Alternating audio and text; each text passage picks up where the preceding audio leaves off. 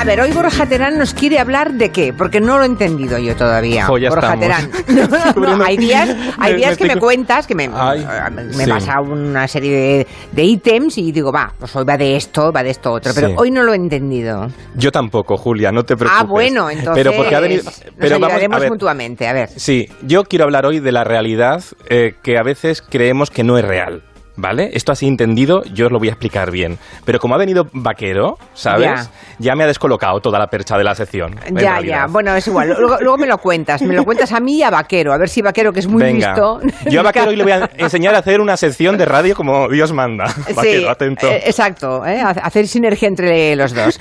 Todo el mundo hoy está hablando de una campaña publicitaria que de forma sencillísima, porque mira que sencilla y simple la campaña, ¿no? Pero ha dado una bofetada de realidad a las plataformas de pago. Seguramente todos ustedes la han visto, la comentábamos antes, es una lona enorme colgada en el centro de Madrid, pero aunque no estemos en Madrid, pues como ha circulado por las redes sociales, todos la hemos visto, y lo que dice es... Ah, mensaje para todos los que aseguraban que nunca emitirían publicidad. Bienvenidos a la tele. Fantástico. Claro, está pensando en HBO, en Disney, en Movistar Plus, en, mm, en Netflix. Sobre claro, todo. to- y sobre todo en Netflix, Sí, ¿no? sí. Bueno, pues el responsable de esa campaña es Francisco Vaquero, ustedes le conocen bien, viene aquí ah, los viernes para contarnos cosas de la publicidad, pero hoy viene en plan director de marketing de A3 Media para hablarnos de, de esa megalona. ¿Cómo se te ocurrió, Francisco? Bueno, hola de nuevo, Julia. Te has Hola- quedado a gusto, hola, ¿eh? Borja. Con la- No, te has estamos- quedado Hola. bien, ¿eh? Con esa pedazolona. Estamos- grande, ¿eh? Es grande, es grande. Tan grande como nuestra ambición, porque somos la televisión de un gran país y todo lo que hacemos es a lo, a lo grande. A ver, déjame que aclare varias cosas. Lo primero. Ya eh, coges carrerilla, no Bueno, carrerilla. coge una carrería y... eh, Bueno, si ves que no respira por debajo de la mesa, le das una patadita. A mí ¿eh? me han dicho que la televisión es ritmo y que la radio también. Y sé Sí. que Julia valora mucho el ritmo y allá vamos. Vale. No, a ver, eh, lo primero, es un trabajo, sé que es un lugar común este, pero hay que pasar por él. Lo siento, es un trabajo de equipo, de todo el equipo de, de A3 Media, en marketing, en comunicación y de todos los compañeros. Vaya por delante. Es verdad que me lo están, nos lo están preguntando mucho los periodistas, no hay agencia de publicidad, es una idea interna eh, del equipo y que, bueno, pues gracias a nuestros jefes por darnos siempre la libertad y la confianza para, para explorarlo. Bueno, con esta campaña que se llama Bienvenidos a la tele, lo que básicamente queremos hacer es, pues eso, como su propio nombre indica, entendemos que la tele hoy está en un momento, y de esto Borja habla cada semana y, y es muy interesante, eh, la tele está en un momento fascinante, hay una profunda revolución por muchísimas cosas que no voy a contar ahora, que todos vivimos, la digitalización, la multipantalla, nuevos agentes, streamers que quieren ser presentadores, que quieren usar a antiguos presentadores de televisión para hacer formatos.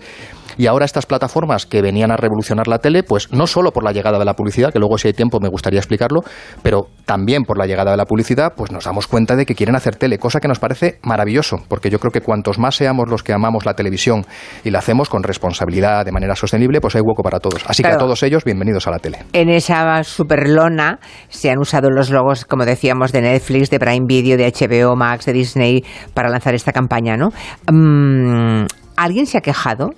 ¿Alguien ha llamado para decir, ah, muy graciosos, muy majos, a tres media Pues como, de- televisión? como ¿o no? diría que él no nos consta, no, No, nos consta. vale, vale, Sí vale. que es verdad que estamos recibiendo de manera informal, no quiero comprometer a nadie, muchos empleados de estas plataformas nos están mostrando su simpatía por la campaña, eh, cosa que agradecemos muchísimo. Nos ha llegado, no, no podemos decir el nombre, hemos habilitado una cuenta de correo para que todo aquel que quiera más información o que quiera, oye, que les ayudemos desde A3 Media Televisión con la humildad, pero también con la contundencia de llevar 33 años haciéndolo, eh, podemos dar consejillos a quien quiera. El que quiera los, eh, los pide y el que no, no, no. ¿Cómo llegar a 20 millones de personas cada día? Arroba a3mediatv.com. Nos han llegado... es muy brutal.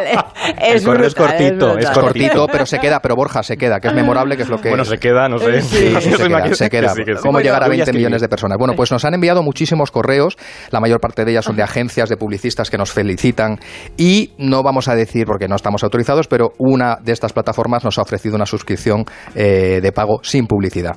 Ah, qué bonito. Ah, sí. Pues pasa, comparte, que a mí, rule. me- a mí me parece Bueno, que ese punto de no ingenio, claro que ese sí. punto de ingenio entre competidores, a mí me parece de lo más sano y muy estimulante. Yo creo que, ¿eh? la- que el respeto, la inteligencia y el sentido del humor te pueden llevar a muy lejos, de verdad que lo creemos. Sí. Y además, eh, yo creo Sí. que estas plataformas, y lo digo sin, un- sin ningún tipo de, de- de sarcasmo, de verdad lo creo, nos han enseñado o nos han ayudado a que todos seamos más simpáticos, porque ellos han instaurado un código de ser cercanos, ingeniosos, simpáticos, todos lo somos. Aquí en, Julia en la Onda lo son todos los compañeros, pero a veces, pues oye, la, actualidad o el encorsetamiento... Yo soy muy antipático, ¿eh? Borja, tú eres, un, tú eres, un, caramelo y lo sabemos todos los que te conocemos.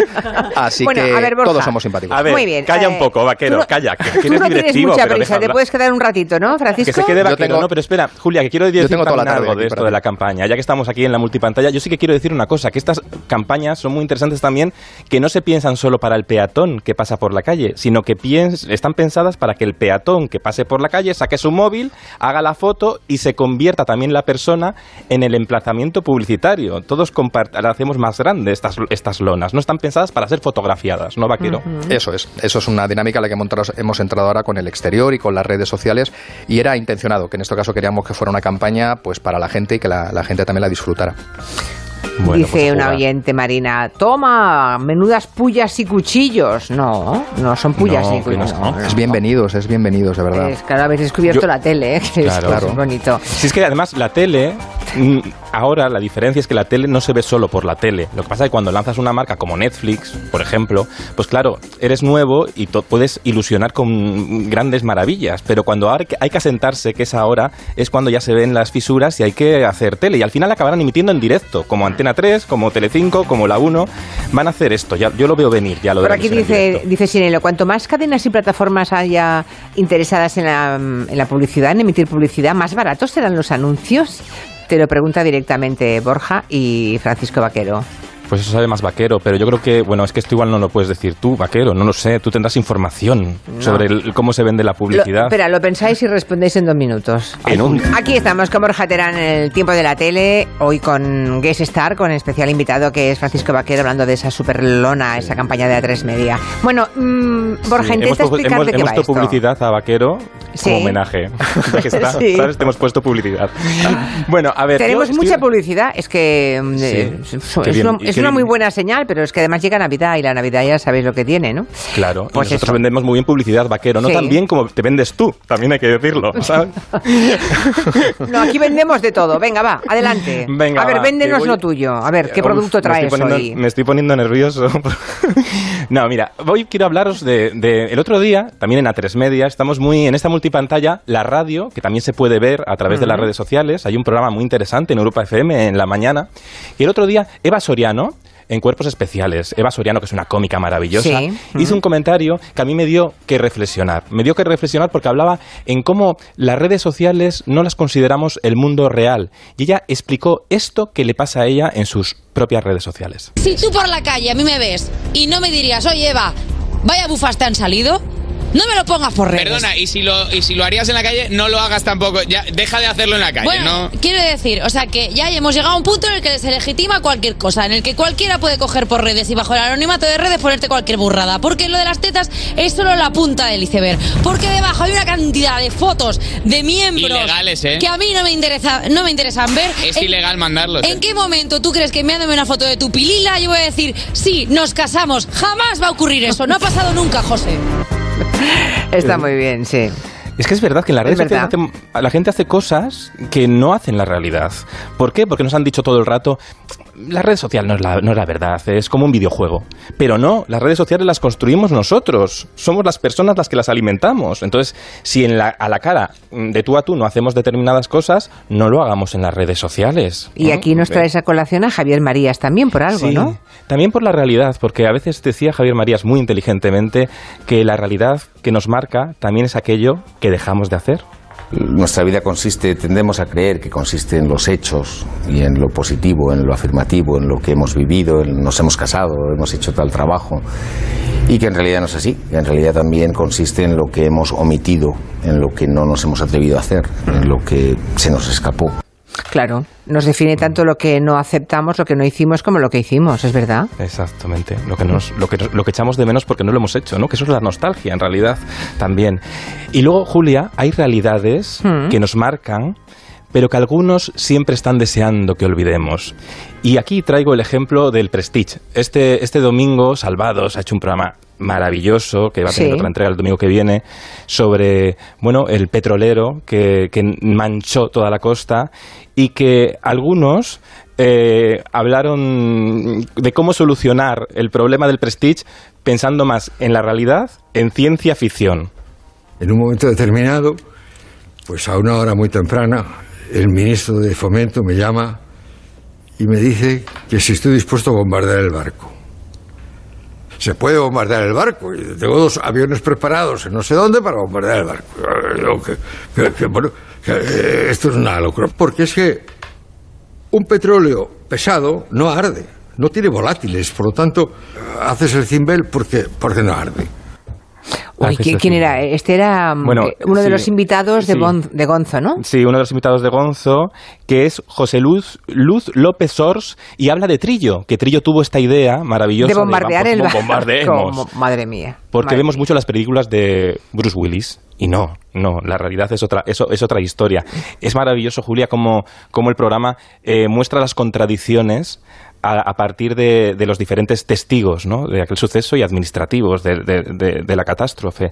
Y al final plantea muy bien, acaba el, documental en alto, porque hablan de si el capitán del Prestige murió, no murió, todos se contradicen y al final Gonzo nos, nos tiene ahí un giro dramático final que es así. Capitán, ¿quiere enviarle algún mensaje a la sociedad española? O sea, lo tiene. Lo tiene. Para la semana que viene. La semana que viene oiremos a que llevaba el, buque del Prestige. interesante, interesante. pero yo no sabía lo de bombardear el barco. Pues claro, te llama un ministro, te dice, se puede bombardear. Es, tremendo esto. Madre mía. Bueno, eh, tenemos ahora un giro de guion, porque ahora aparece el polígrafo. Claro, el polígrafo que debe ser el elemento que certifica que la realidad existe, pero depende. Muy bien, Julia, ya vamos entendiendo este delirio mío de hoy. Sí. pues eso, pues el polígrafo que certifica que la verdad existe o no, que Telecinco ha abusado de él muchísimos años, casi 30 años, pero ya no funciona en audiencia porque ya nadie se lo cree, aunque nos ha dejado grandes momentos. Atento, vaquero. ¿Has ejercido o ejerces la prostitución?